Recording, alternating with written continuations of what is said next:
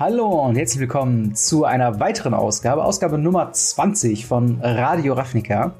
Bei mir äh, an der Seite digital verknüpft Franz. Hi, wie geht's dir? Hi, ja, wunderbar, wie letztes Mal. wie geht's dir denn? Ja, mir geht's äh, auch super. Und wir haben heute eine vollgepackte Sendung, deswegen dürfen wir keine ja. Zeit verlieren. Ähm, ja, ja, ja. Los, denn los, los. Äh, wir haben heute äh, Ende genau, fertig.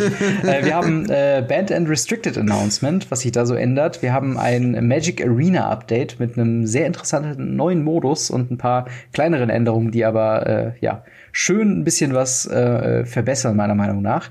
Ähm, dann natürlich das große Thema letzte Woche schon angekündigt, Modern Horizons Spoiler.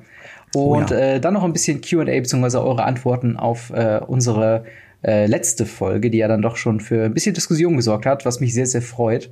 Ähm, und Shoutout of the Week diese Woche geht an Stalker. Magst du gerade mal ein bisschen was über äh, den Stalker, was, was, komisch klingt bei dem Namen, ähm, mal erzählen? Was macht er denn so für Content? Ähm, ja, hauptsächlich macht der Magic Arena Videos, was ich ganz cool finde, macht er so Deckchecks äh, und ja, spielt verschiedene Decks. Und das fand ich ja eigentlich ganz, ganz cool. Und ich muss sagen, ich wusste, dass es ihn gibt. Und ich habe ihn auch abonniert, habe ihn gerade eben gesucht, damit wir den halt jetzt äh, einen Shoutout geben können. Und nicht gefunden. Das ist echt so ärgerlich, weil mhm. äh, es echt eigentlich doch schon ein paar kleinere gibt, die äh, deutschen Magic-Content macht. Und das ist so ärgerlich, dass man die nicht findet. Und äh, deswegen, ja, Shoutout. Hallo. Genau. Und deswegen machen wir es ja quasi, damit ihr äh, genau. auch die kleineren Kanäle findet, die sehr guten Content machen, unserer Meinung nach. Und äh, ja, wie gesagt, äh, sagt Hi von Radio Ravnica äh, und auch liebe Grüße von uns an dich, Stalker. Und dann würde ich sagen, starten wir direkt mal in die News. Ähm, fangen wir an mit äh, der Band and Restricted Announcement für äh, beziehungsweise jetzt am, 22, äh, am 20. Äh, Mai, ähm, wo es in äh, ja, Modern, Standard und Legacy keine Änderungen gibt, dafür allerdings große Änderungen in äh, Pauper. Da gab es nämlich jetzt seit äh, Ultimate Masters unter anderem halt äh, Gush und äh, Argo of Bolas, der ja nochmal reprintet wurde in War of the Spark. Äh, gab es so eine, eine, eine immer größer werdende Dominanz äh, von äh, blauen Decks, äh, weswegen man sich jetzt dazu entschlossen hat, Gush, äh, äh, Gitexian, Probe und Days zu bannen in diesem Format, um halt so ein bisschen, äh, äh, das ist meistens alle drei äh, sind irgendeine Art von, ähm, ja, freien oder, oder halt äh, alternativen Kosten äh, ähm, blauen Zauber. Also, also Gush selber kann man äh, zwei Islands ähm, quasi zurück auf die Hand nehmen, äh, anstatt halt die Mana-Kosten zu zahlen. Und man kann da, davon halt zwei Karten ziehen. Äh, Cadexian Brobe erlaubt einen für, äh, für also dieses Phyrexian Mana, also zwei Leben zu zahlen, ähm, dem Gegner in die Hand zu schauen und eine Karte zu ziehen. Und Days ähm, ist halt auch äh, eine Hand wieder, äh, eine, eine ähm, Insel wieder auf die Hand zu nehmen. Und ähm, ja, dann kann man äh, ein äh, Spell countern äh, oder wenn der Gegner kein äh, Mana zahlt. Äh, also relativ starke Effekte gerade in einem äh, Format, wo es ja ähm, gerade schwierig ist, qualitativ sehr hochwertige äh, äh, Karten, also was heißt qualitativ hochwertige Karten, aber komplexere Karten mit reinzubeziehen. Deswegen ist es ja auch quasi Pauper, weil man die Karten relativ günstig dann auch bekommt. Mhm. Und ähm, gerade diese kostenlosen Spells haben dann blauen Decks einen zu großen Vorsprung gegeben. Und äh, diese drei werden dann gebannt. Das Ganze wird auch hier in dem äh, offiziellen Wizards-Artikel auch sehr schön nochmal aufgedröselt. Und äh, man ist ein paar Optionen durchgegangen, von wegen, weil das Problem jetzt dass mit Auge of Bolas so richtig reingekommen ist, ähm, hat man überlegt, Auge of Bolas selbst zu bannen. Ähm, aber das Problem lag dann eher bei diesen Free Spells. Und das ist ja auch was, was wir im Standard auch schon seit längerem nicht mehr wirklich sehen. Dass man alternativ sagen kann, okay, äh, schmeiß eine Handkarte ab und äh, dafür kannst du den Spell umsonst casten. Mhm. Kommen wir nachher in Modern Horizon wieder drauf zurück. Ja. ähm, aber halt dementsprechend hier äh, jetzt äh, wurde dem Ganzen Einhalt geboten und ähm, ja, wie, wie würdest du denn erstmal sagen, äh, hast du, also wir sind ja beide keine Pauper-Spieler, aber mhm. würde diese Änderung dich dazu bewegen, vielleicht mal Pauper nochmal dir anzugucken oder äh, ist das nach wie vor eher ein uninteressantes Thema?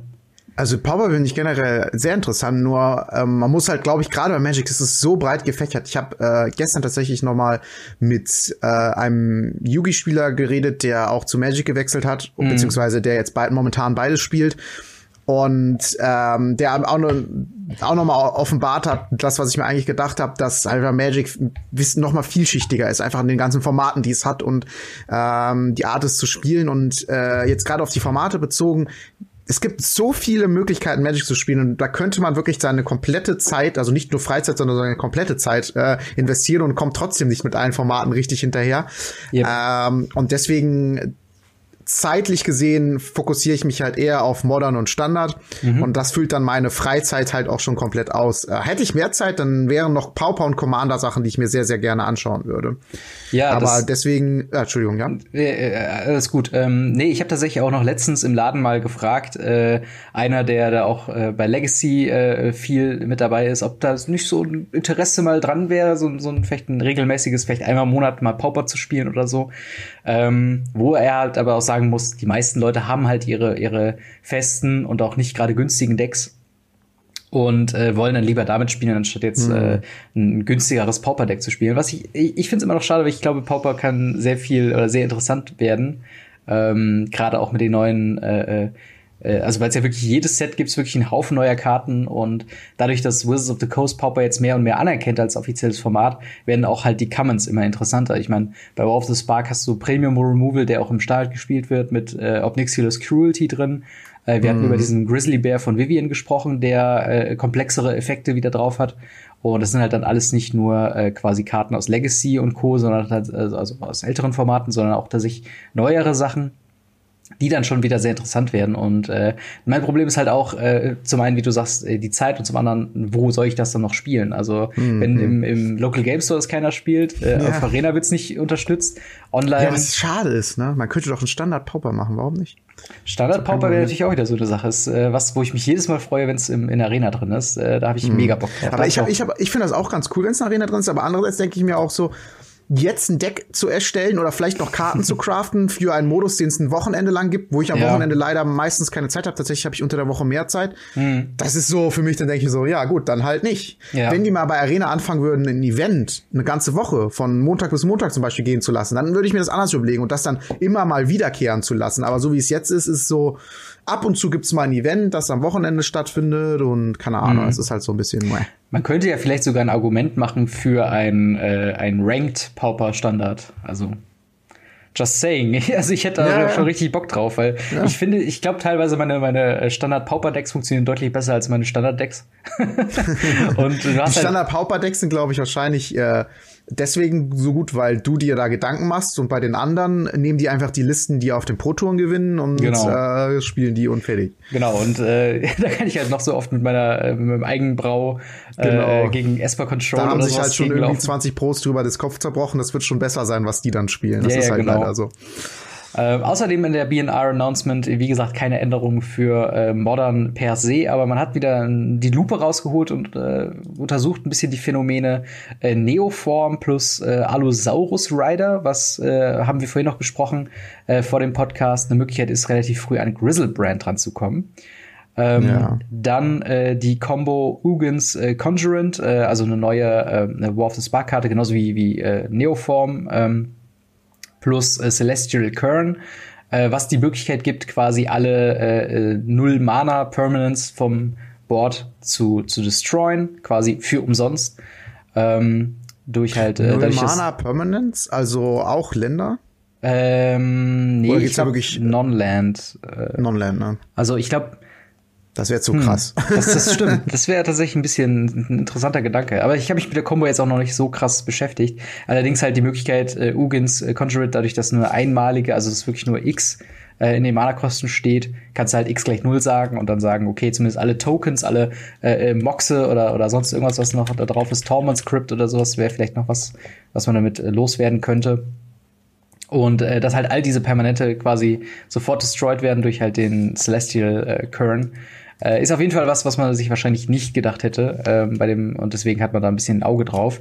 Und natürlich die große äh, Tron ähm, Lockup-Geschichte äh, mit Khan, the Great Creator und ähm, Myco Synth Lattice, ähm, wo Myco Synth Lattice alle äh, Permanente ähm, werden äh, zu dem, was sie nicht so, sowieso schon sind, äh, werden sie quasi noch Artefakte und K natürlich äh, äh, oder ähm, verbietet ja die Benutzung äh, von äh, Artefakteffekten und dementsprechend alle Länder, alle Handkarten, äh, alles, was der Gegner quasi im Deck, auf dem Feld und in der Hand hat, sind dat, äh, wegen Mycosynth Lattice äh, Artefakte und Khan äh, untersagt die äh, Benutzung jener.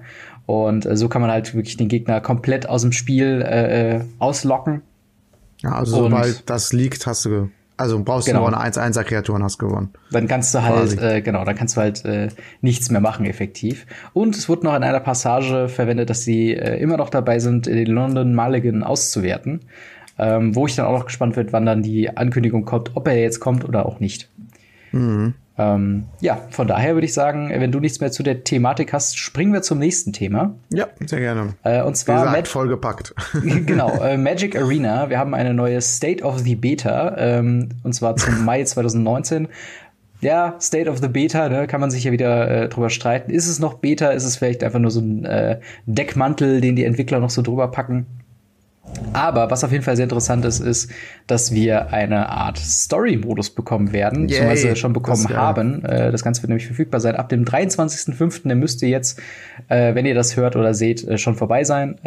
Und ähm, dementsprechend, wir haben nämlich War of the Spark Chronicles, wo die Geschichte von War of the Spark, die man jetzt auch im Buch nachlesen konnte, spielerisch nacherzählt werden kann.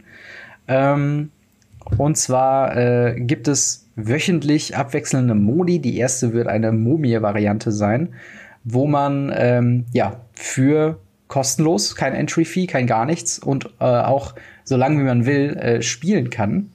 Und äh, ja, man muss eine gewisse Anzahl von Wins erreichen in diesem Modus, um äh, sich Mosaikglas, Planeswalker, Artstyles oder Cardstyles ähm, zu erspielen, die man dann allerdings auch außerhalb äh, dieses Modus natürlich verwenden kann. Und das finde ich schon sehr cool, oder? Das ist äh, ehrlich gesagt ziemlich Hammer. Also äh, ich muss gerade gestehen, ich äh, habe gerade Arena gestartet und guck, ob das Update schon draußen ist. Es, ist. es ist leider noch nicht da. Sonst hätte ich jetzt nach dem Podcast direkt direkt ja. losgelegt. Schade, schade, schade, schade.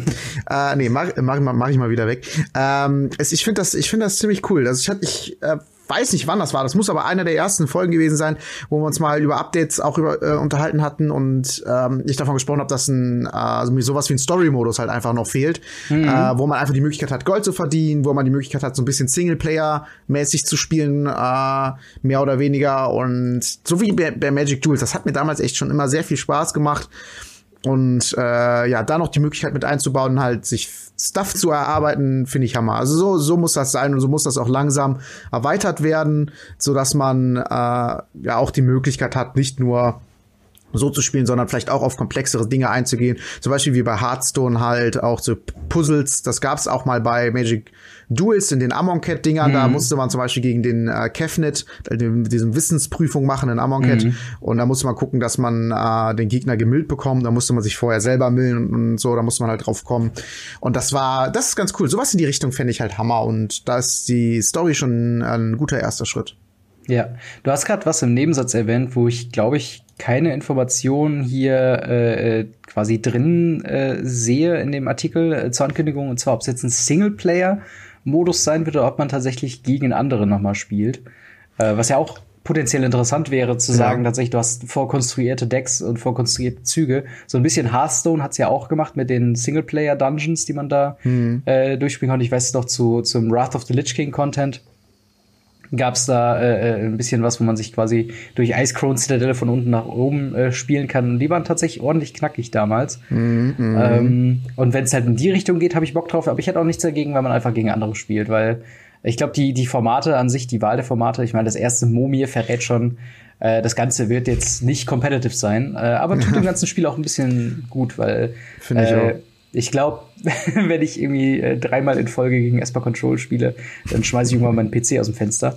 ähm, von daher ist es auf jeden Fall schön, eine Option zu haben, äh, dass man da äh, halt ein bisschen was anderes noch machen kann. Äh, aber das sind noch nicht alle Änderungen. Äh, wir haben nämlich eine Neuerung im Best of Three Format und zwar über das Rope-System, äh, worüber wir auch schon lang und breit geredet haben, dass es ja so seine Macken hat, gibt es jetzt äh, eine, eine Spielzeit, beziehungsweise eine Sanduhr, eine Matchuhr, äh, die für jeden Spieler 30 Minuten äh, beträgt. Das heißt, ein Spiel wird zwangsläufig äh, nicht länger als eine Stunde werden.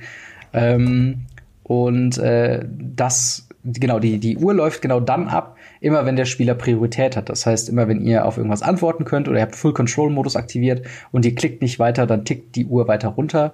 Ähm, das Ganze ist halt in Ergänzung zum Rope-System. Das heißt, was auch gut ist, genau. weil sonst würden die Salzleute unter uns äh, vielleicht mal die 25 Minuten einfach runterlaufen lassen und genau, AFK genau. gehen. genau, und das ist halt. Das wäre äh, wär halt super schlimm. Genau, und das ist halt dann die Kombi, die ich halt auch eben so gut finde. Ich finde den Vergleich mit äh, Magic äh, Online tatsächlich noch äh, ganz spannend, wo äh, es ja schon von vornherein so eine Matchuhr gab und die beträgt in äh, Standard 25 Minuten. Das heißt, mhm. Arena-Spieler bekommen hier wahrscheinlich auch aus Gründen der Animation und äh, weil es technische Schwierigkeiten hier und da noch gibt, nochmal fünf Minuten extra, damit es da keine, äh, ja, also keine, ja. keine keine viel Bads gibt und sowas. Dazu muss man sagen, dass bei Magic Online bin ich mir relativ sicher, dass wenn man quasi Rangliste in Anführungszeichen spielt, geht's da, glaube ich, immer so um so eine Art Echtgeld, glaube ich. Also es geht immer diese, es geht immer um diese Player Points. Mhm.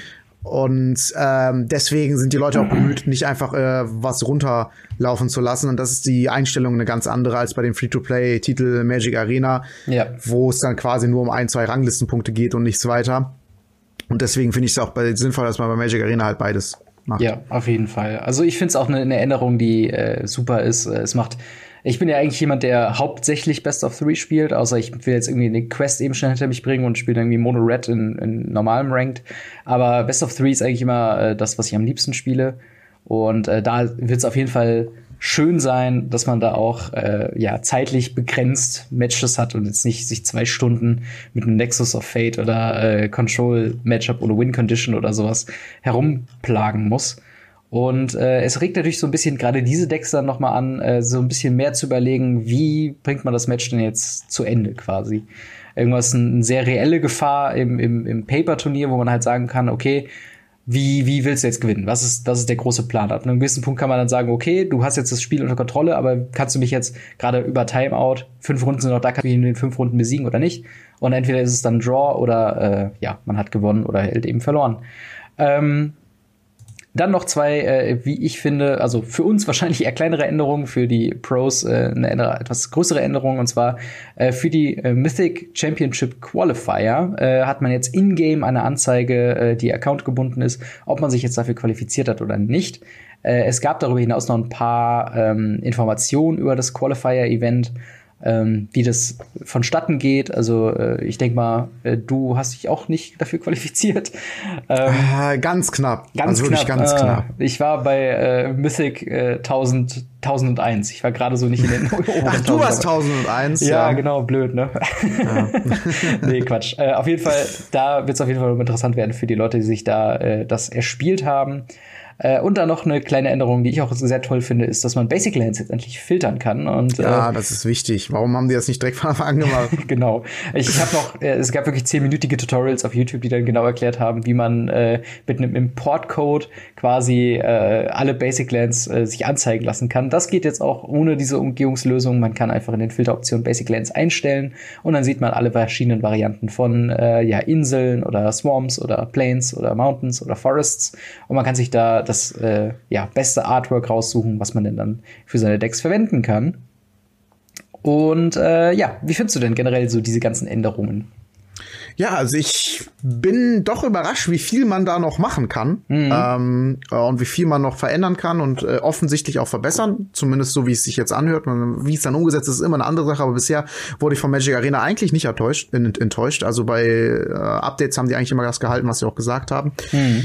Was mir tatsächlich immer noch fehlt, ist die Freundesliste. Ist sie eigentlich mittlerweile da? Nee, oder? Äh, nee, also ich habe auch keine weiteren News von von äh, Discord-Seite gehört, äh, wie man das jetzt implementieren will. Und ich habe das auch. Also, wir hatten ja einmal darüber geredet, dass äh, ähm, Magic Arena oder sagt, okay, wir wollen das jetzt über ähm, über Discord machen, aber ich habe es auch über Discord nicht wirklich äh, ausprobiert oder so. Also ja. es ist irgendwie äh, eine schwierige. Also es scheint nicht so flawless ja, zu sein. Ja, scheint nicht so einfach zu sein. Ja, ja. irgendwie. Äh irgendwie scheint es da noch Probleme zu geben. Aber wie gesagt, so ein paar Dinge, die wirklich essentiell sind, wie ein Zuschauermodus, wie, mhm. ähm, ähm, wie halt die Freundschaftsliste und so, das fehlt halt noch.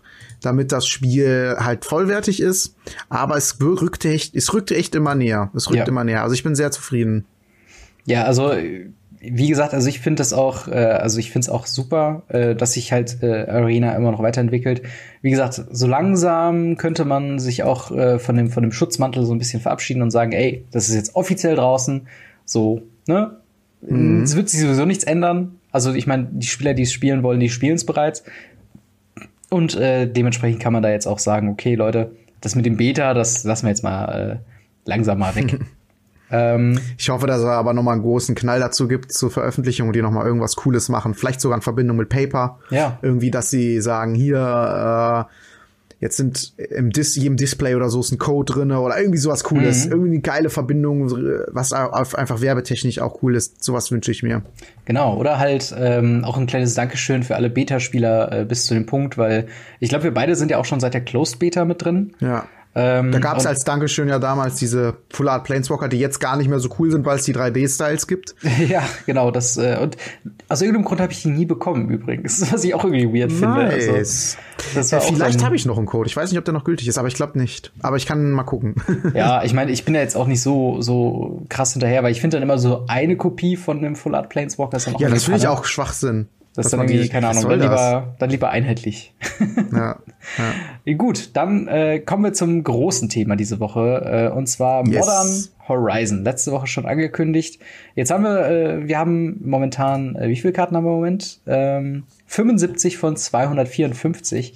Und da will ich dich mal fragen, wie ist denn so dein erster Eindruck von dem Set? Äh, ja, ähm, die haben sich nicht lumpen lassen. Die haben sich nicht lumpen lassen, ist mein erster Eindruck. Die haben äh, wirklich geguckt, dass das Set ein Erfolg wird, im Gegensatz zu den Iconic äh, Master 25 Gedöns. Mhm. Ähm, haben die geguckt, okay, welche Karten werden eventuell gebraucht?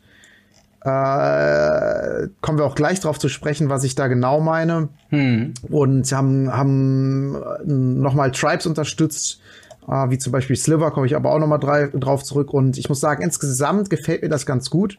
Ich kann aber, und das ist äh, ein bisschen anders äh, als so, so ein Standardsets, die Karten nicht so gut in, in Modern einsortieren und sagen, in dem und dem und dem Deck würden die richtig gut funktionieren. Mhm. Ähm, deswegen ist es für mich schwierig, das Power-Level bisher festzumachen. Aber ähm, was ich sehe, gefällt mir sehr gut. Ja, geht mir, geht mir eigentlich ähnlich. Äh, Gerade, dass du sagst, äh, Tribal ist tatsächlich so eine, so eine witzige Geschichte, weil alle Tribes haben in gewisser Weise, in gewisser Art und Weise, ähm, ja, zusätzliche Sachen dazu bekommen, äh, weil es sehr, sehr viele Changelings und Shapeshifters gibt. Und ähm, gerade für Commander auch ein paar Optionen dabei sind, äh, wo man sagt, okay, äh, das Set ist nicht nur gedacht für, für äh, Modern, äh, wie es alle Leute annehmen. Wir haben sehr viele, äh, zum Beispiel äh, Morrophon the Boundless, eine 7-Mana Shapeshifter-Kreatur, die ähm, praktisch für Modern-Spieler, die zum Beispiel, weiß nicht, Five-Color äh, mal spielen wollte, was ja jetzt auch in allen Farben gibt's Zombies, aber es gibt keinen Commander, der alle schön vereinigt. Da kann man sagen, okay, ich nehme Morophon the Boundless, sage Zombie äh, ist meine, ähm, mein, mein Tribe quasi und kann halt alle Farben bedienen, äh, die ich halt äh, haben möchte. Und sowas ist halt nett zu haben. Ähm, wird wahrscheinlich, also wahrscheinlich wird diese Kreatur nicht wirklich äh, äh, ja, im Modern wirklich gespielt werden. Ähm, aber so in dem Stile gibt's halt viele Sachen, die ich halt auch wirklich sage, äh, okay, die sind nett, die sind definitiv zu, äh, zu stark für äh, Standard. Äh, dementsprechend macht es komplett Sinn, quasi auch neue Karten in ältere Formate direkt so zu injizieren. Mhm. Und ähm, ja, da gibt's natürlich, also es gibt ganz viele äh, Callbacks und ganz viele ähm, ja, spannende ähm, spannende Karten äh, und so, so ein paar Fanservice-Sachen, wie zum Beispiel, es gibt wieder Eichhörnchen, Eichhörnchen-Tokens kommen wieder in Form von äh, Deep Forest äh, Hermit, äh, eine 5 Mana mit zwei grünen ähm, elf Druiden mit Vanishing 3, das heißt, in drei Runden äh, wird die Karte äh, gesacrificed. Äh, jedoch, wenn sie ins Spiel kommt, kreiere vier 1-1 grüne Squirrel, also Eichhörnchen-Tokens und äh, Eichhörnchen, die du kontrollierst, bekommen plus eins plus eins. Darüber gibt's auch noch Squirrel's Nest, eine äh, drei Mana mit zwei grünen äh, Aura-Enchantment äh, was äh, ein äh, Land verzaubert und das Land hat äh, Tappe und kreiere ein 1-1 grünes Squirrel-Token. Und ich glaube, wir haben das letzte Mal Squirrels gesehen ähm, in Magic, es war, glaube ich, in den Unsets. also es ja, war mal. un unstable, ja. Genau, es war ganz, ganz früh gab es mal Squirrels, irgendwie in den originalen äh, Magic-Zeiten und jetzt äh, kommen sie wieder in, in Black Border. Und äh, sowas sind halt das wird jetzt nichts verändern in, in Modern oder in anderen Sachen, aber es ist nett, dass es wieder da ist. Finde ich zumindest. ist auf jeden Fall lustig, ja. Ja, und ähm, wie du hast eben schon gesagt, die Slivers äh, tauchen wieder auf. Wir haben, äh, kommen wir dann, kommen wir dann gleich noch zu äh, ganz viele neue Slivers, die dann wahrscheinlich ähm, ja, ich weiß gar nicht, gibt's ein, gibt's ein Sliver-Deck in Modern, was so. Also es ist kein hochkompetitives, meiner Meinung nach, glaube Ja, ich. ja. Äh, ich weiß, also habe ich jetzt noch, also ich meine, wir haben ja schon öfter mal von Proton berichtet und so oder von, Mhm. von, von Mythic Championships und da war ja bisher nie ein Eldrazi-Deck, äh, Eldrazi sag ich schon, Sliver-Deck in den Top 8 Ja. vertreten. Also Ja, äh, das, vielleicht ändert sich das ja jetzt. Genau, das könnte sich vielleicht ändern. Vielleicht gibt's halt jetzt gerade in Kombination mit den alten Slivers wieder äh, ähm, ja, Kombo-Potenzial. Ähm, und dann haben wir, ach so, eine Sache, die noch neu dazugekommen ist, wir haben keine normalen Basic Lands für dieses Set. Wir haben nämlich Snow-Covered Basic Lands, die auch nicht so die große Rolle gespielt haben bisher. Ähm, was natürlich nett ist, dadurch, dass man alles nochmal in Snow-Covered rausbringen äh, konnte, wovon viele am Anfang ausgegangen sind, dass wir Snow-Covered äh, Duels Hm, bekommen. wieder Und zwar so. vielleicht sogar die originalen so. Duels, nur dass sie halt Snow-Covered sind. Weswegen das mit der Restricted-Liste natürlich überhaupt kein Problem ist.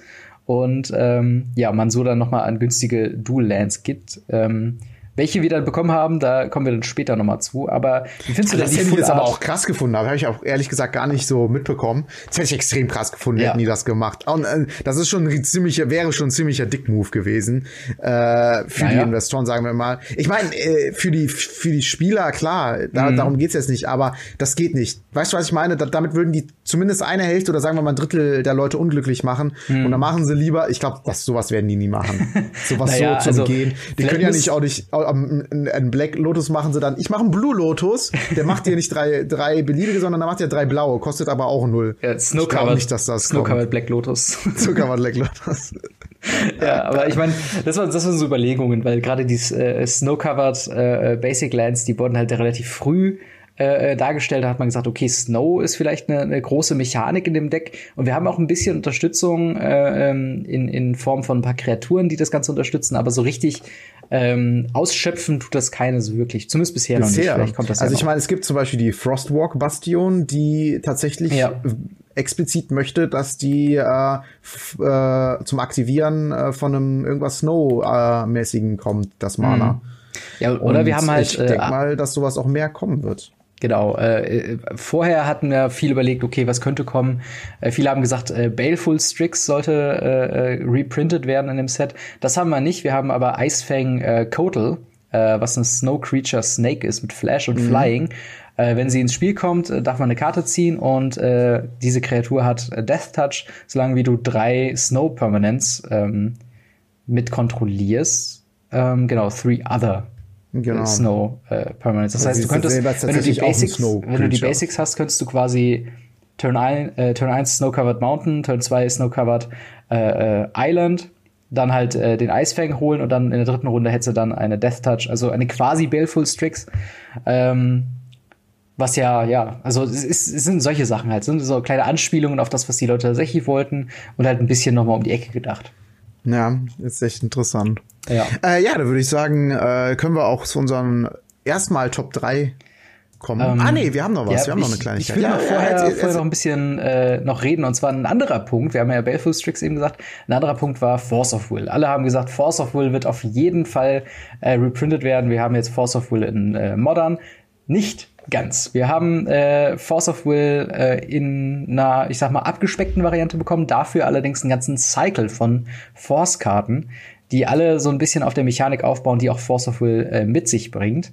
Äh, Force of Will, für alle Leute, die es nicht kennen oder die jetzt mit Arena erst eingestiegen sind, ähm, ist eine Instant für fünf Mana und äh, hat auch eine alternative äh, Zahlungsmethode und zwar anstatt quasi Mana-Kosten zu zahlen, kann man ein Leben bezahlen und eine blaue äh, Karte von deiner Hand quasi abwerfen.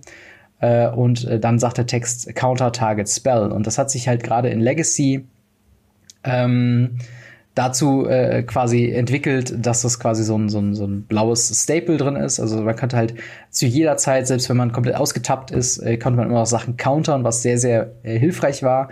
Und äh, quasi da äh, ähm, also das wird halt hauptsächlich auch verwendet, um unfairen Kombos Einhalt zu gebieten, ohne selbst an Tempo zu verlieren. Dadurch, dass man sein Mana in seiner Runde oder für andere Spells halt noch verwenden konnte und man hat immer noch die Option gehabt, äh, Force of Will einfach spielen zu können. Und äh, in Blau haben wir dann bekommen, das wurde auch relativ früh gespoilt, Force of Negation. Eine ein Mana mit, äh, also beziehungsweise drei Mana mit äh, zwei blauen Mana da drin, Instant, Uh, und dem Text, if it's not your turn, you may exile a blue card from your hand rather than uh, pay this spell's mana cost. Und mit dem Text, uh, counter target non-creature spell if that spell is countered this way, exile it instead of putting it into its owner's graveyard. Um, was, also es ist, es ist eine andere, anderer äh, anderer Twist on bei Force of Will. Erstmal, wie, wie findest du denn den, den Vergleich mit Force of Will und Force of Negation? Also, ähm, mein erster Eindruck war, die Karte ist nicht so gut. Mhm. Ähm, bis wir darüber gesprochen haben letzten Endes. Es ist also, wie gesagt, im ersten Moment dachte ich halt, okay, ähm, erstmal, du kannst sie nur in dem gegnerischen Zug für ein blaues, für eine andere blaue Karte spielen. Mhm. Und in deinem eigenen Zug musst du immer noch drei Mana dafür bezahlen und dann ist es einfach nur ein schlechter Cancel letzten Endes. Was ein Cancel ist schon eine Karte, die nicht in Modern gespielt wird. Ja, oder ein teurer Negate, ne?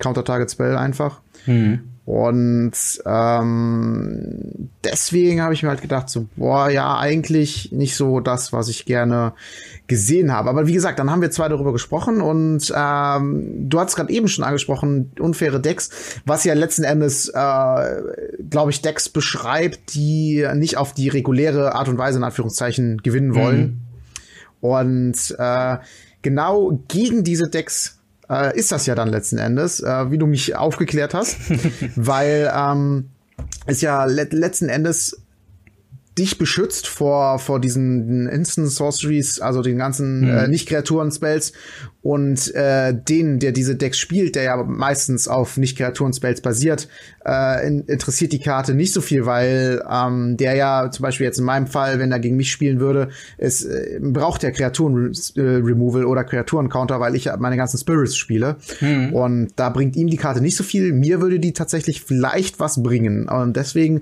ist die Karte auf jeden Fall interessant. Ich bin mal gespannt, äh, ob sie äh, gespielt wird und wie viel sie gespielt wird. Allerdings hast du ja gerade eben schon angesprochen, dass es diese Force gibt es halt in jeder Farbe. Ja. Alle mit diesem Effekt, dass man sie äh, als Instant mehr oder weniger spielen kann äh, im gegnerischen Zug äh, und kann man die Karte abwerfen, beziehungsweise exilen von seiner Hand, die auch der gleichen Farbe wie das Force entspricht.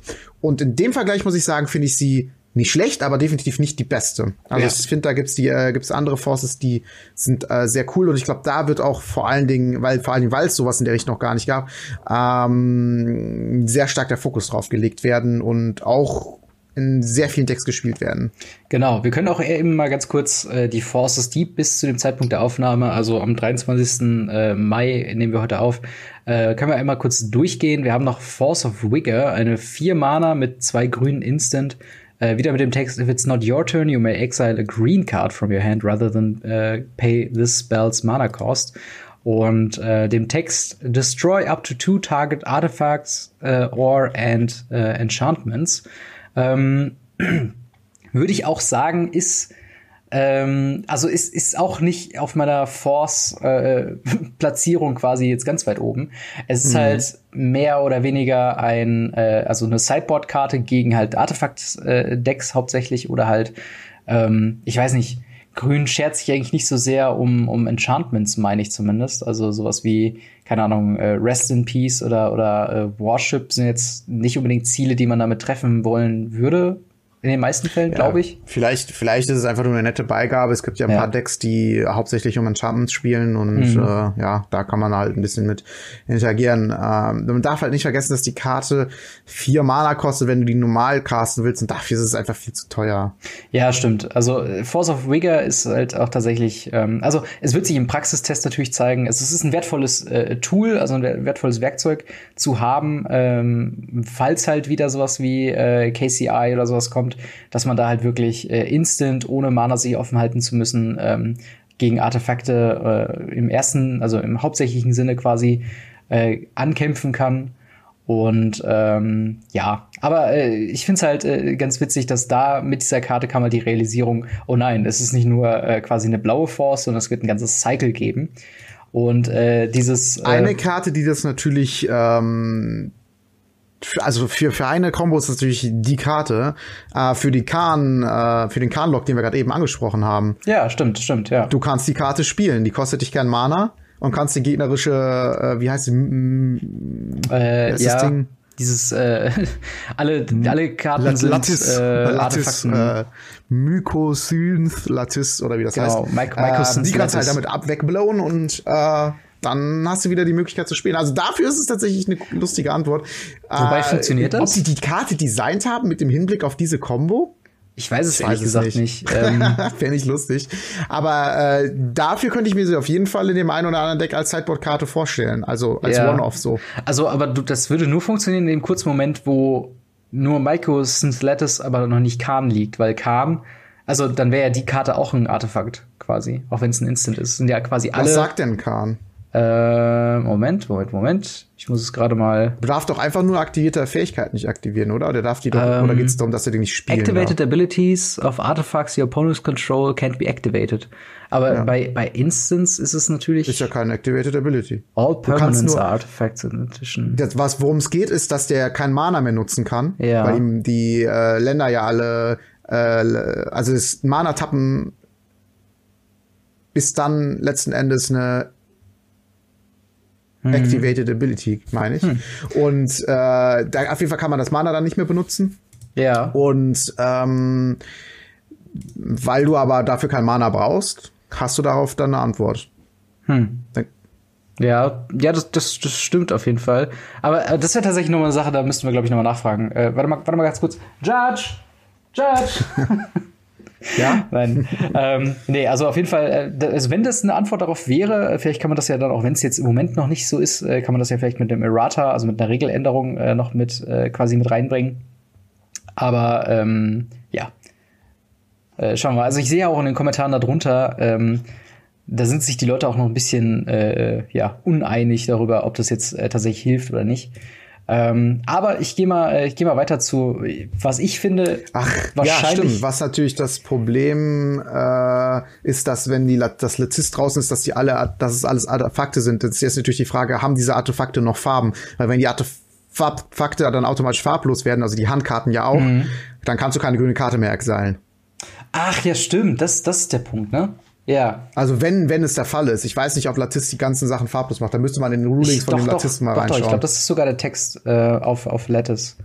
Uh, all cards that aren't on the battlefield uh, and permanents are colorless. Ja, das ist quasi dann GG. Okay, dann äh, hm. dann kannst du es als Reaktion darauf spielen, dass der Gegner die Karte auf dem nein, selbst das geht nicht, auf dem Stack hat, dann ist ja noch nicht resolved. Dieser Lock. Ja, die Combo ist broken. Ja, genau, das ist auf jeden Fall broken, aber schade, das wäre echt eine gute gute Anwendungsbeispiel für Force of Vigor, aber ich würde mal weitergehen zu dem ja. vielleicht meinem Lieblings Force äh, und zwar Force of Despair. Eine 3-Mana-Force äh, oder das 3-Mana-Instant mit zwei schwarzen und dem Text natürlich, äh, if it's not your turn, you may exile a black card from your hand. Vielleicht mal äh, ganz kurz für die Leute, die kein Englisch können, ähm, gibt's ja auch ein paar. Äh, mhm. das sagt nichts anderes als, wenn es nicht deine Runde ist, dann ähm, kannst du äh, eine Karte von deiner Hand exilen, die muss dann die Farbe entsprechen, die, mhm. äh, die das Force auch kostet, also bei Schwarz eine schwarze Karte, mhm. äh, und muss dafür nicht die Mana-Kosten bezahlen. Und dann haben die halt noch diesen Zusatzeffekt, ja? Entschuldigung. Ja, genau. Und dann äh, destroy äh, all creatures that enters the battlefield this turn. Also alle Kreaturen, die in dieser Runde äh, hinzugekommen sind, die werden äh, destroyed. Also quasi ein, wenn man es im gegnerischen Zug spielt, ein One-Sided äh, Wrath, also äh, alle permanenten oder alle äh, Kreaturen werden zerstört, wenn man es denn richtig einsetzt. Und äh, ich glaube mal, das wird bedeuten, dass zumindest Decks, die äh, schwarz spielen, in, äh, in einer gewissen äh, Anzahl, damit man auch diese Karte dann äh, äh pitchen kann, also, also mhm. äh, abwerfen kann ähm, haben auf jeden Fall eine Antwort gegen Phoenix, wenn die da ihre drei Phoenixe oder sowas aus dem Friedhof wiederholen und ähm, bevor die in Combat gehen, spielst du halt das. Kann ich mir ganz spaßig vorstellen, wenn das dann passiert. Ja, äh, ich finde vor allen Dingen, das ist auch, warum, warum ich die Karte selber persönlich auch richtig cool finde, ist, die kostet drei Mana, doppelschwarz, ein farbloses. Das ist eine Karte, die würde ich auch für die drei Mana äh, eventuell mal spielen, wenn es sein muss. Äh, die finde ich jetzt nicht so übertrieben teuer. Bei Entschuldigung, bei dem Vega zum Beispiel ähm, oder bei dem Force of Negation habe ich halt das Gefühl, dadurch, dass dieser Text draufsteht, dieser erste Text, mhm. ist die Karte anders fast gar nicht spielbar oder halt einfach zu teuer, so, ne? Mhm. Dass, dass es halt wirklich erst nur im Late Game dann keinen Unterschied mehr macht, ob du das Mana dafür bezahlst oder nicht. Und ja. äh, bei der Karte habe ich das Gefühl, ja, das fühlt sich nicht ganz so schlimm an, äh, mhm. drei Mana zu bezahlen, um vielleicht zwei, drei Kreaturen vom Gegner wegzunehmen. Vor allen Dingen, du, du hast halt dann, das finde ich auch das Schöne generell bei allen Forces, äh, dass du halt äh, immer noch, also es sind immer noch Instants, bis auf eine Ausnahme, zu der wir gleich kommen, ähm, mhm. wo aber quasi Flash mit drauf ist. Das heißt, du kannst auch, wenn du jetzt äh, diese Karte top deckst und du hast keine andere Karte zu pitchen, kannst du immer noch quasi die immer noch einsetzen quasi. Ich glaube, in Modern wird äh, diese äh, Geschichte, dass man im Top-Deck-Modus irgendwann ist, nicht so häufig vorkommen, weil man meistens schon tot ist zu dem Zeitpunkt. Ähm, aber äh, auf jeden Fall eine nette, nette eingebaute Fail-Safe in gewisser Weise, wo man sagen kann, okay, ähm, selbst wenn du das jetzt top deckst, kannst du es immer noch zumindest spielen ähm, und ist keine tote Karte auf der Hand. Mhm. Ähm, und ja, dann äh, können wir eigentlich auch schon zur, ich glaube, zur Top 3 ähm, übergehen. Ähm, denn wir hätten da jetzt eine ganz gute Übergang von den Forces mhm. zu deiner äh, Top 3 ähm, ja. Karte. Und zwar, erzähl mal. Denn äh, ich habe äh, auch eine Force-Karte, es fehlt noch Weiß und Rot. Rot haben wir, glaube ich, zurzeit noch gar nicht gespoilt bekommen. Ich kann gerade noch mal refreshen, während du über die weiße Karte erzählst, aber ich genau. glaube, noch nicht drin. Ähm, weiße Karte, das ist eine Karte, die möchte ich sehr gerne mal im Spirit Deck ausprobieren. Mhm. Ähm, denn es ist quasi ein Lord in äh, in kostenlos. ja, genau, wenn es ähm, richtig macht. Es ist, es ist ein Enchantment, was doppelweiß und zwei farblose kostet. Force of Virtue und ähm, hat den Effekt, äh, genau, dass man ihn, auch wenn es der gegnerische Zug ist, kann man eine weiße Karte von seiner Hand exilen, äh, anstatt die Mana-Kosten zu bezahlen. Es hat Flash, also darfst du es auch im gegnerischen Zug spielen. Mhm. Und Kreaturen, die du kontrollierst, haben einfach straight plus eins plus eins.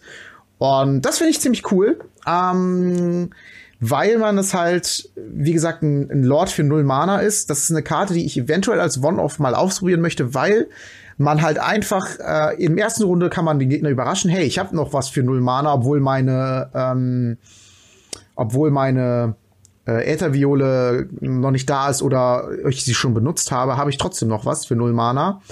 Und in der zweiten Runde muss der Gegner immer damit rechnen, dass du eventuell noch diese eine Karte für null Mana hast und äh, mit Karten zu rechnen, die nichts, also kein Mana kosten, mhm. das ist immer schwierig, da drum herum zu spielen und das wird eventuell die ein oder andere schwere Entscheidung für den Gegner bedeuten und deswegen finde ich so eine Karte äh, tatsächlich nicht schlecht und ich finde die ziemlich cool und die sieht auch ziemlich cool aus und deswegen kommt die in mein Deck.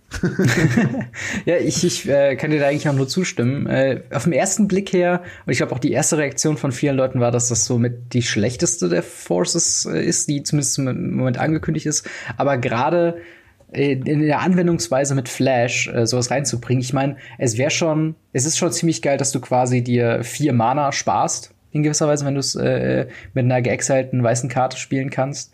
Ähm, und das ist, hat halt so ein bisschen so ein, so Dark Ritual-esken Effekt, von wegen du, du äh, generierst in gewisser Weise äh, überschüssiges Mana.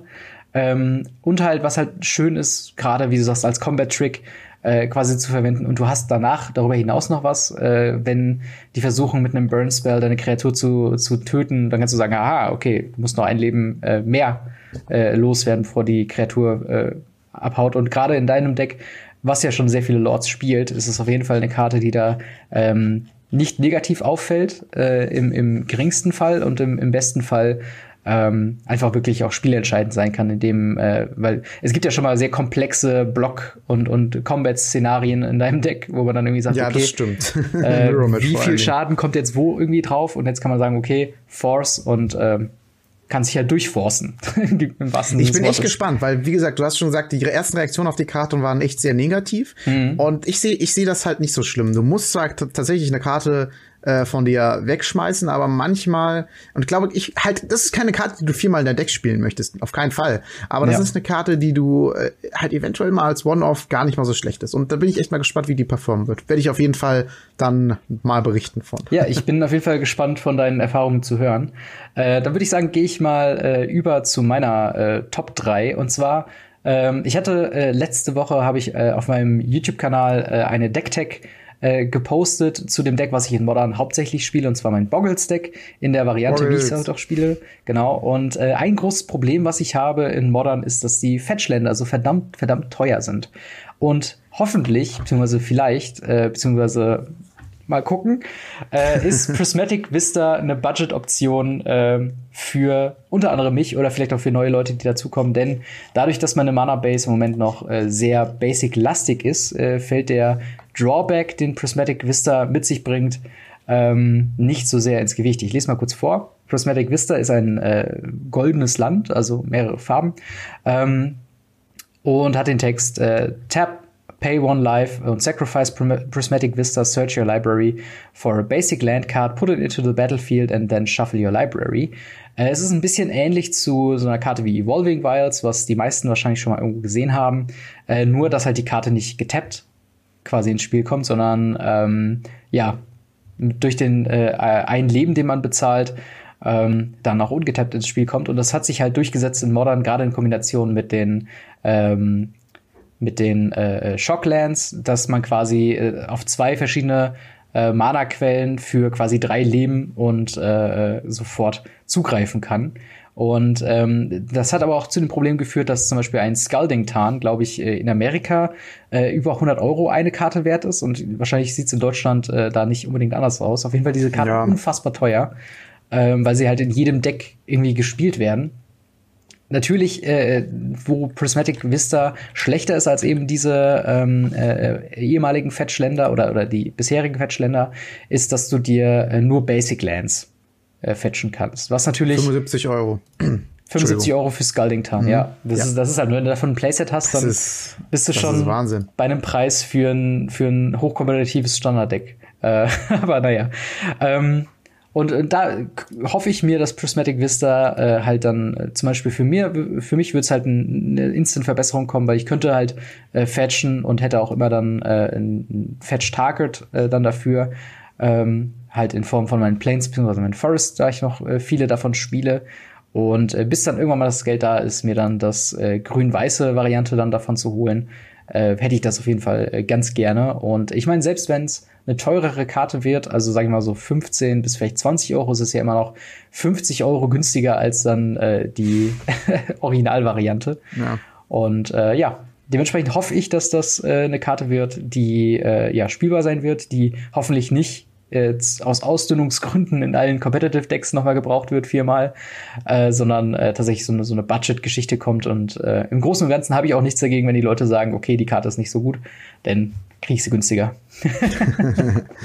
ja, ich finde die, ich finde die nicht schlecht und ähm, wir haben auch äh, eine Diskussion bei uns in der in der Modern-Gruppe mhm. gehabt, äh, wo auch viele Leute gesagt haben, ja, das war für mich schon sehr relevant, mal das richtige Land zu finden und mit einem Fetchland jetzt nicht, äh, mit, sagen wir mal, mit einem weiß-blauen Fetchland äh, wollte ich ein schwarzes Mana mir holen und es geht halt nicht, weil äh, meine Shocklands schon alle draußen sind oder ich die Shocklands nicht holen kann, weil die mich Leben kosten, was auch immer. Mhm. Und äh, ich glaube schon, die Karte wird auf jeden Fall getestet werden und ich glaube, die wird auch gut performen. Also ich glaube, das wird eine wird eine relativ äh, solide Karte. Allerdings ist das Set tatsächlich auch vollgepackt mit guten Ländern, denn ähm, auch auf meiner Top 3 drauf äh, Waterlogged Groves, beziehungsweise alle äh, neuen äh, Rare-Länder, mhm. ähm, die letzten Endes ein Reprint sind von dem Horizon Canopy. Wer Horizon Canopy nicht kennt, es ist, hat den Effekt in äh, weiß-rot, dass man äh, ein Leben bezahlt und dann sich entweder äh, weiß-rot, weiß-grün, ja. ähm, entweder ein weißes oder ein grünes Mana machen kann für ein Leben halt. Oder man tappt es, zahlt noch ein zusätzliches Mana äh, und sacrificed es, um eine Karte zu ziehen. Und das hört sich erstmal nicht so gut an, aber das ist sehr, sehr, sehr, sehr wichtig. Später, also erstmal das Leben zu bezahlen, ist in den meisten Fällen nicht so schlimm, denn in den Decks, wo du es spielst, äh, oder allgemeine Modern, möchtest du ja relativ schnell gewinnen normalerweise. Und da ist dieser extra Card Draw eine sehr wichtige Sache, wo man halt diese eine Karte wirklich einen Unterschied machen kann. Und ich hatte wirklich schon Duelle, wo diese eine Karte den Unterschied gemacht hat. Mhm. Tatsächlich, also wirklich, wo ich die gezogen habe und dann dachte mir, Mist, das ist ein Land. Und dann, ah, okay, ich kann sacrificen. Hab dann die richtige Karte gezogen danach und hab dann das Match gewonnen, wo ich nächste Runde verloren hätte. Und äh, wie gesagt, es kann wirklich diesen Unterschied machen. Und äh, deswegen ist es halt einfach so gut. Das sind einfach nur mal ein paar Prozente besser als ein normales Land. Und das macht es dann halt auch einfach aus. Und äh, wie gesagt, gesagt, das ist jetzt nicht ein Reprint von Horizon Canopy, denn äh, wie gesagt, die, die haben ja gesagt, die machen keine Reprints in dem Set, sondern nur Reprints, die noch nicht in Modern waren. Mhm. Haben allerdings äh, die in äh, den Farbkombinationen Schwarz-Weiß, Grün-Blau, Blau-Rot, Weiß, äh, Rot und Schwarz-Grün rausgebracht, was es vorher gar nicht gab. Das heißt, es gab mhm. nur diese Horizon Canopy. In den anderen Farben gab es auch diese Mechanik, aber die hatten immer diese Sacrifice-Mechanik, war immer was anderes. Ähm, war immer irgendwie, keine Ahnung, ich, ich weiß es ehrlich gesagt gar nicht so genau. Und ähm, das heißt, jetzt haben sie es halt wirklich einmalig als einheitlich rausgebracht und gesagt, hier äh, habt ihr das jetzt für andere Farbkombinationen. Und das finde ich ultra stark. Warum ich übrigens Waterlock Drove genommen habe, ist, weil ich das Artwork am schönsten von denen finde. Wobei das äh, äh, Rot-Blaue auch sehr schick ist, muss ich sagen. Ja. Also ähm, eigentlich ja? schon alles, was du gesagt hast. Ich glaube sogar Horizon Canopy ist äh, das meistgespielte Land in Modern im Moment. Ich meinte da äh, gerade als andere Leute das auch mit besprochen haben in den äh, Recaps und so weiter, äh, wurde das halt immer häufiger als Fakt dann erwähnt, dass Horizon Canopy äh, erstmal auch sauer teuer ist und auch halt ähm, in Decks gespielt werden, die entweder oder ähm, grün oder weiß spielen, also nicht unbedingt nur Celestia-Decks. Und dass man da jetzt auf jeden Fall die Option hat, äh, andere Farben noch mit einzubeziehen und halt auch Decks, wie zum Beispiel sowas wie, ja, Modern Burn oder sowas, ähm, mit einbeziehen können, äh, indem sie halt jetzt auch die richtigen Farbkombinationen mit drin haben. Ähm, Finde ich auf jeden Fall super. Ich hoffe nur, dass natürlich äh, äh, in einem zukünftigen Set noch die, äh, der andere Cycle, also damit wir dann die, die vollen zehn Dual Lands mit diesem Text drauf nochmal äh, geprintet bekommen haben. Was natürlich auch ein bisschen weird sein wird, dass dann, äh, wenn die nochmal diese Regel verfolgen, wir machen keine Reprints von Modern-Karten, mhm dass die dann vier Länder reinpacken und die Canopy irgendwie nicht drin ist, ist auch ja. irgendwie weird. Aber, aber ich, mal schauen, wie sie es machen. Aber ich glaube, dann werden sie zwangsläufig das nochmal reprinten. Also ich sag mal, das, das Cycle nicht voll zu machen, wäre dann, glaube ich, ein bisschen, äh, ein bisschen Schwachsinn. Ja, ähm, Jetzt gehen wir mal weg von dem ganzen Competitive Talk und den ganzen Ländern, die äh, ja ach so toll sind für die Top-Tier-Decks. Ich will Zombies spielen. und äh, da habe ich ein neues Futter bekommen in Form von Undead Augur. Äh, eine zwei Mana für zwei schwarze Kreaturen, Zombie Wizards, mit dem Text Whenever uh, Undead Augur or other zombies you control dies, you draw a card and you lose one life. Ähm, und Power Toughness 2-2. Ähm, was einfach äh, so blöd wie es klingt, ist, glaube ich, tatsächlich Support für ein Zombie-Tribal-Deck in Modern. Äh, Mono Black Zombies wahrscheinlich durch die zwei äh, schwarzen äh, in der Mana-Kosten. Äh, allerdings war es immer so das große Problem bei äh, Modern Zombies, dass es halt an äh, qualitativ hochwertigen Two-Drops gemangelt hat. Also da gab es dann sehr, sehr wenig. Und das ist auf jeden Fall was.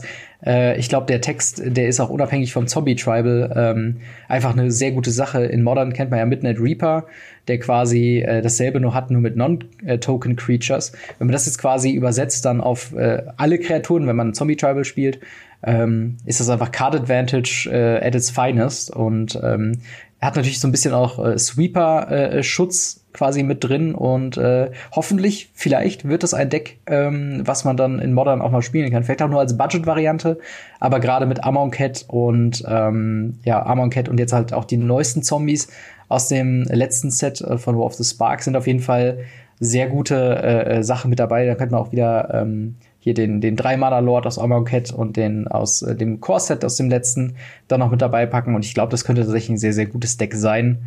Ähm, ich glaube, in Innistrad gab es noch ein paar sehr gute Zombies, ähm, Gravecrawler und sowas alles. Und äh, tatsächlich ein Deck, äh, wo ich mal Ausschau halte, ob da nicht eine Deckliste in der nächsten Zeit so ein bisschen rumspringt, die diese Karte mit einbaut und äh, versucht, Zombie, Agro oder Mono Black Zombies irgendwie zum Laufen zu kriegen. Äh, eine Sache, die ich aber sagen will, die mir jetzt gerade beim Vorlesen aufgefallen ist, die so ein bisschen weird ist, ist das äh, Wording, also wie das geschrieben ist. Whenever Undead Augur or other zombies you control dies. Das klingt irgendwie, früher war das doch einfach nur whenever a zombie dies, oder? Ja, äh, kann ich ja auch nicht sagen, warum das Wording da so draufsteht.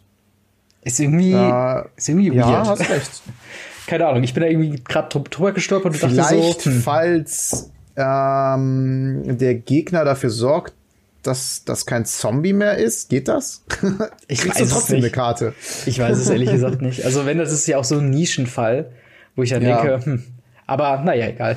Auf jeden Fall äh, eine interessante Karte, äh, da bin ich gespannt. Also, oder anders gesagt, wenn ich sie mal ein paar Mal habe, die kommt schön in den Binder für den Fall, dass Zombies mal im großen Stile zurückkommen. Macht mir auf jeden Fall äh, Spaß, das eventuell mal auszuprobieren. Also äh, ich guck mal, ich guck gleich mal, wenn wir fertig sind, was es denn so für Zombies in Modern gibt.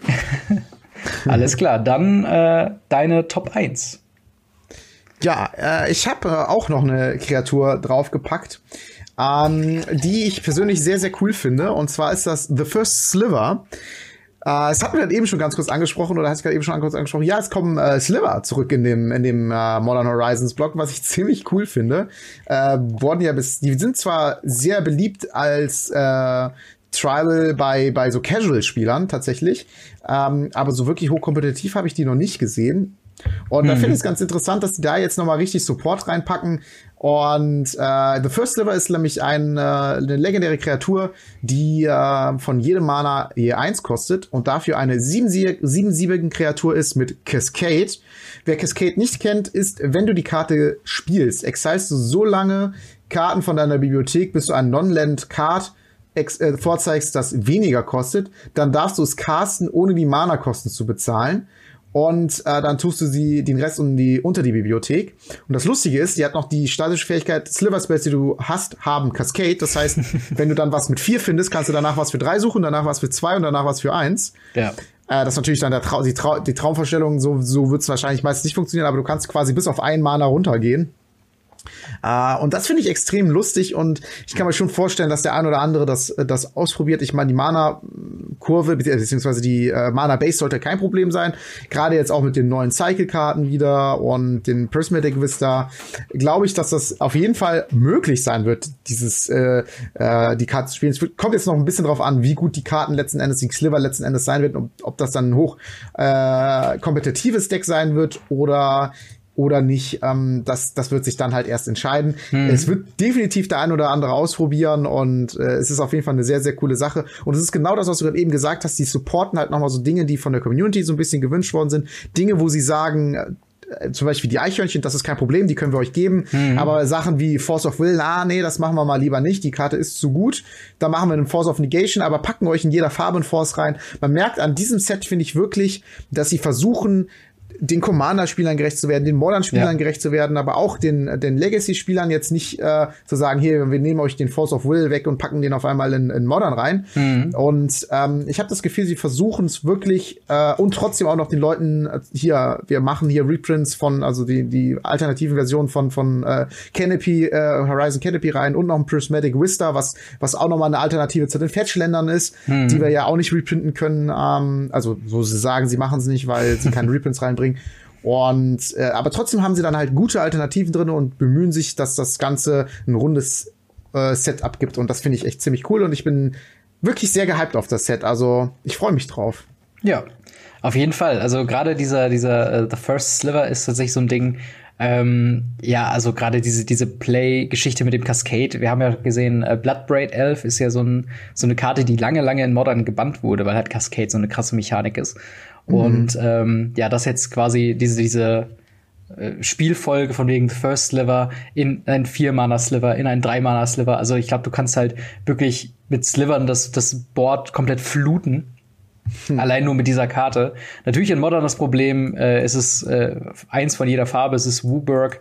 Da muss man erstmal quasi die Mana äh, ganz gut hinbekommen, aber es wird ein äh, Dr. Frankenstein-esken Deckbilder da draußen geben, der da versucht, äh, The First Sliver und das Sliver Deck, ähm, Sliver Cascade Deck in modern spielbar zu machen. Und da hätte ich doch nur mehr Zeit und Geld, dann würde ich mir so ja, viele lustige Decks machen. ja, äh, und halt, ähm, was man auch nicht unterschätzen darf, ist halt eine 5 Mana Kreatur für 7-7. Also allein die Raid ja. ist schon, ist schon ordentlich, das Ding alleine. Äh, dann komme ich mal ganz kurz noch zu meiner Top 1. Ähm, Wobei äh, wir, glaube ich, nochmal dazu sagen müssen, äh, das Ganze ist jetzt keine rangmäßige, äh, also keine großartig Rang. Wir glauben jetzt zum Beispiel nicht wirklich, dass äh, Prismatic Vista in meiner Top 3 Liste äh, die schlechteste von den drei ist, sondern halt vielmehr einfach nur drei Karten, über die wir generell äh, mal reden wollen. Ja. Ähm, und über äh, diese Karte möchte ich reden, und zwar Ranger Captain of EOS ähm, ist eine, äh, eine äh, Referenz an den Ranger of EOS, was eine äh, Invitation-Karte war. Also damals, als es die Invitation-Turniere noch gab, wo dann die Spieler selbst eine Karte designen konnten. Ähm, und es war halt eine Karte, die ähm, erlaubt hat, wenn sie ins Spielfeld kommt, für vier Mana, 3-2 äh, Human Soldier war das damals, ähm, bis zu zwei ein Mana oder weniger äh, kostende Kreaturen ähm, aus dem Deck rauszusuchen und äh, zu revealen. Und dementsprechend hat Ranger Captain of Eos eine, äh, auch wieder ein Human Soldier Creature für drei Mana, wo zwei, zwei nur ähm, weiß-weiß, also wo zwei nur weiß davon sind. Äh, den Text hat, when a Ranger Captain of Eos enters the battlefield, you may search your library for uh, a creature, also nur einer, creature card with converted mana cost one or less. Reveal it, put it into your hand, uh, shuffle your library. Dazu kommt allerdings noch der Text: uh, Sacrifice Ranger Captain of Eos. Your opponent can't cast non-creature spells this turn. Was ähm, ein interessanter, äh, interessanter Weg ist. Ich meine, äh, Ranger äh, of Eos habe ich äh, ganz, ganz, ganz am Anfang mal in äh, äh, einem Soul Sisters Deck gespielt, was ja sehr viele qualitativ sehr hochwertige Ein-Mana-Kreaturen hat. Äh, und damit konntest du quasi ja jede Karte, die du gerade brauchst, äh, dir aus dem Deck suchen. Hier kann man sich jetzt äh, auch nur eine Karte raussuchen, was ein, natürlich ein bisschen schlechter ist als äh, Ranger of Eos. Er kostet ein Mana weniger, was wiederum besser ist als Ranger of Eos und hat äh, einen Punkt Toughness mehr als Ranger of Eos. Und dazu kommt noch der ähm, Sacrifice Ability, was vielleicht sogar sowas wie White Weenies in Modern spielbar machen könnte, denn ähm, genau diese eine nicht nur quasi diese eine Karte zu finden, die du in diesem Moment gerade brauchst, sondern halt auch die Möglichkeit zu haben, den Gegner daran zu hindern, einen äh, Wrath zu spielen oder äh, irgendein Key Removal zu spielen, ähm, ist tatsächlich äh, eine, die man nicht unterschätzen sollte. Und äh, ich kann mir sehr gut vorstellen, dass es halt eben in äh, vielleicht Soul Sisters oder halt in, in einem Mono White Weenie äh, mäßigem Deck äh, oder vielleicht auch White Black Tokens oder sowas in der Art ähm, äh, rauskommen könnte und da tatsächlich äh, einiges reißen könnte. Also ja, ich kann mir auch halt gut vorstellen, es ist ja wie gesagt ein Human, dass man die auch ja. in, einem, in dem äh, Five Color Humans Deck äh, spielt. Ähm, da sucht das ja auch den Champion of the Parish raus, eine mhm. sehr wichtige Karte, oder halt den Noble Hierarch. Und äh, das heißt, das sind Karten, dass hier einfach nochmal einen Karten-Advantage gibt für drei Mana, der nochmal selber ein Human ist, der nochmal zusätzlich noch eine Sacrifice-Ability hat. Äh, ja, die wird da gespielt werden. Gehe ich sehr stark von aus. Also ja. ähm, zumindest nicht jetzt unbedingt vier Stück, aber so zwei Stück oder so davon auf warum nicht? Also das, das, ist das ist eine sehr starke Karte. Allgemein ist mir aufgefallen, dass in dem Set sehr viele Humans drin sind und ich glaube, es wird einen Human pro Color in der Mythic Farbe geben, denn es gibt noch den Ursa, der da wollen wir jetzt nicht weiter drauf eingehen, aber Ursa mhm. gibt es in Blau, äh, auch ein Human und den Sears, äh, äh, Seasoned Pyromancer auch ein Human in Rot mhm. und da gehe ich stark von aus, dass es auch alle beide Mythic, dass es dann noch mal jeweils eine Mythic gibt äh, für Grün und äh, Schwarz. Was ich ein bisschen schade finde, ist, dass ich bisher noch nicht so viele Spirits gesehen habe. äh, ja. Denn Humans sind hier wirklich sehr, sehr viele drin. Genau, und das, das ist tatsächlich so, so ein Ding. Ich, ich denke da irgendwie immer ganz zum Schluss dran, dass tatsächlich Humans ja mit jeder menschlichen Kreatur noch mal ein bisschen Support bekommt. Und gerade sowas wie Ranger Captain of Eos, ähm, was eine nicht bessere Variante von Range of Eos, aber eine andere Variante von Range of Eos ist, äh, kann tatsächlich da schon echt das Deck deutlich verbessern. Oder wie du schon sagst, Season Pyromancer oder vielleicht ein Ursa. Äh, zu die wir übrigens wahrscheinlich nächste Woche auf jeden Fall kommen werden, weil es sind Karten, die sehr, sehr busted äh, sind. Äh, so viel schon mal dazu. Ähm, ja, aber soweit erstmal unsere Einblicke in äh, Modern Horizon. Wie gesagt, nächste Woche äh, wird die Spoiler-Season ja auf jeden Fall noch weitergehen. Und oh, äh, dann ja. werden wir über äh, die nächsten äh, besten Karten reden. Und äh, je nachdem, äh, wie die Newslage dann aussieht, auch vielleicht ein bisschen äh, mehr auf Karten eingehen. Ähm, wir hatten jetzt diese Woche noch den, äh, das Arena-Update und halt die Bandit Restricted Announcement und äh, dementsprechend nächste Woche noch mal mehr Modern Horizon.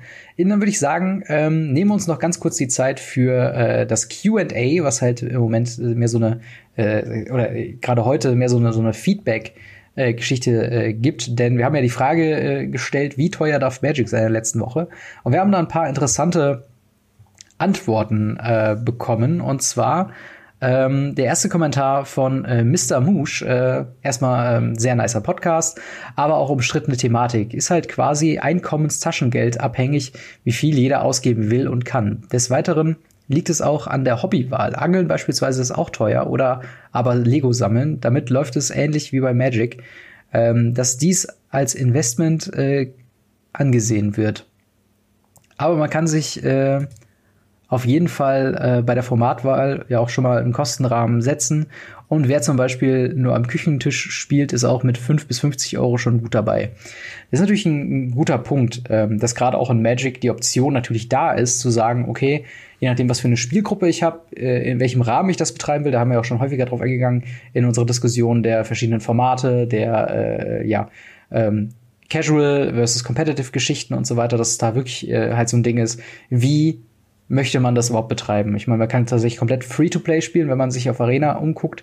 Man kann, ähm, vielleicht holt sich auch jeder äh, von irgendwie vier Spielern einen Commander Precon und äh, ist dann quasi schon mal gut dabei für die, für die nächsten paar Runden und hier und da kann man mal so Singles mal austauschen.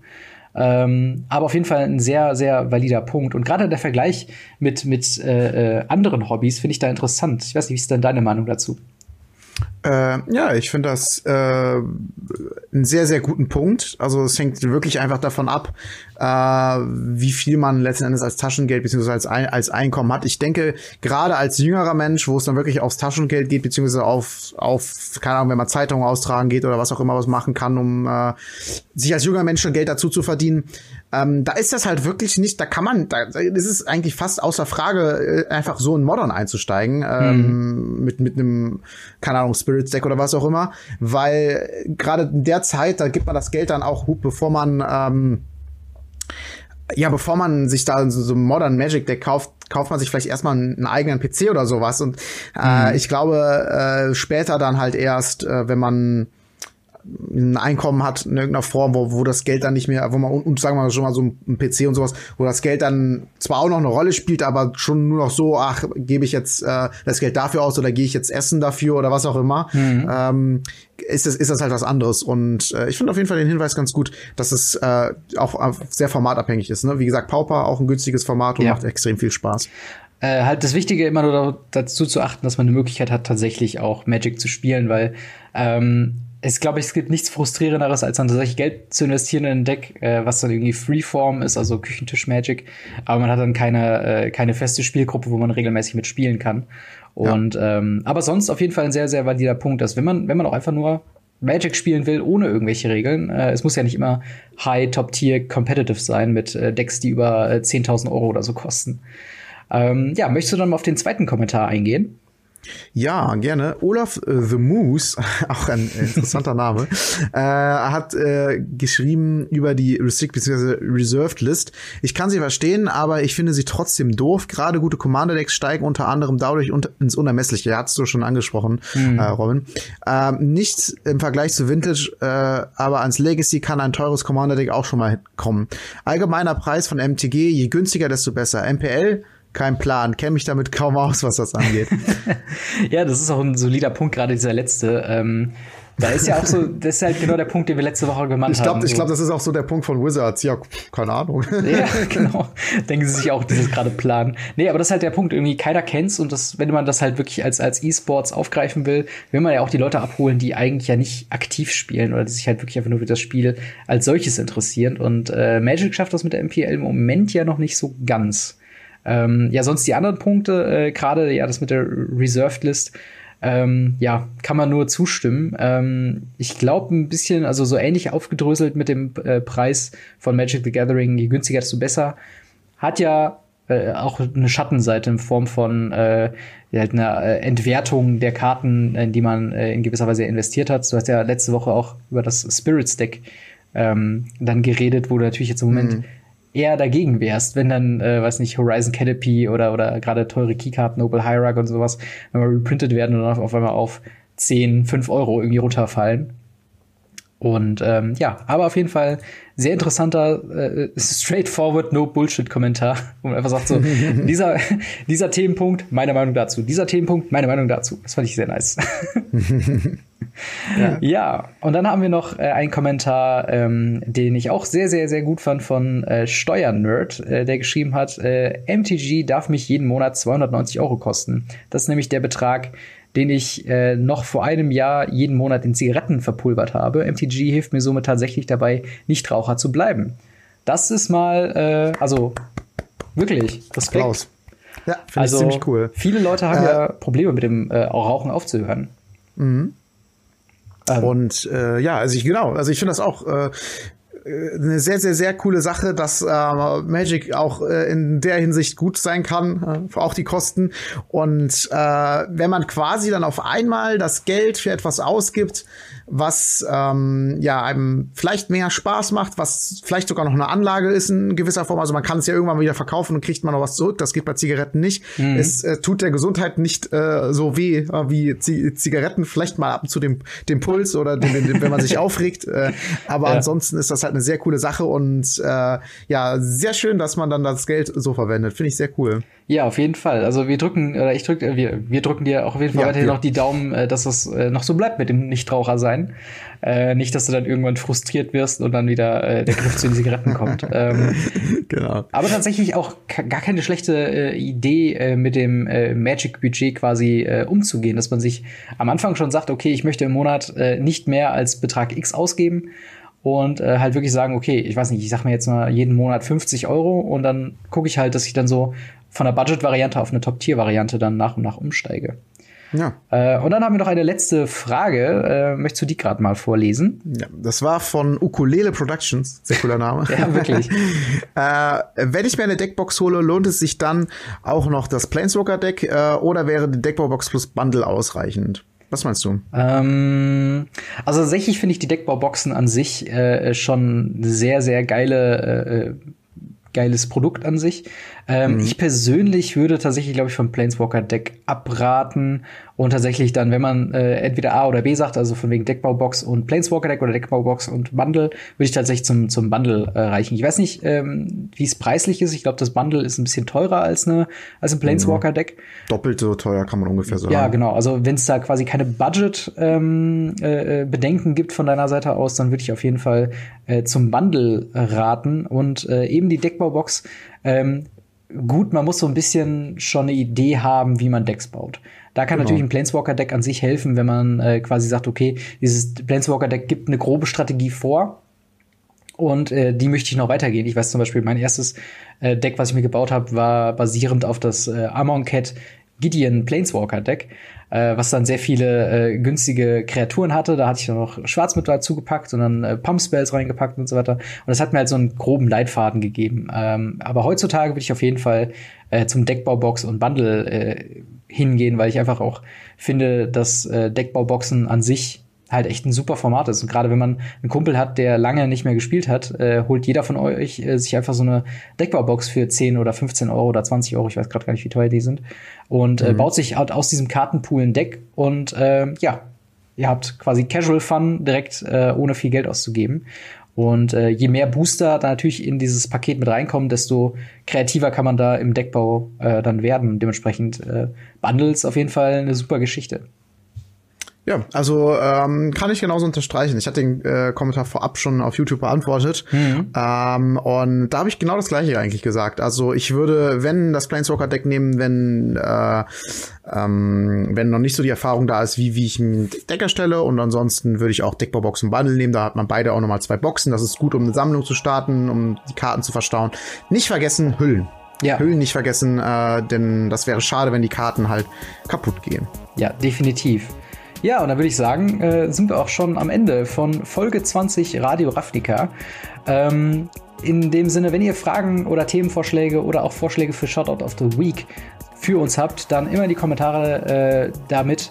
Äh, auch wenn ihr selber YouTube äh, oder, oder anderen äh, Twitch oder Podcasts oder sonst was zum Thema Magic the Gathering produziert, äh, schreibt auch gerne in die Kommentare und verlinkt euch selber, wenn ihr jetzt äh, irgendwie Bedenken habt, dass das vielleicht ein bisschen zu ja, eigen Be Bewerbung ist oder sowas, ist gar kein Problem. Wir gucken uns das gerne mal an und äh, schauen dann, ob wir euch äh, einen Shoutout of the Week geben können. Ähm, wie gesagt, lasst, euch, äh, lasst uns eure Meinung äh, teilhaben über YouTube, über Twitter, über Instagram, über äh, ja auch über die Podcast-App. Da gibt es nämlich auch eine Kommentarfunktion oder halt äh, über iTunes. Ähm, in dem Sinne, vielen Dank für eine weitere Woche Radio Ravnica und äh, dann sehen wir uns nächste Woche wieder. Haut rein. Ciao. Tschüss.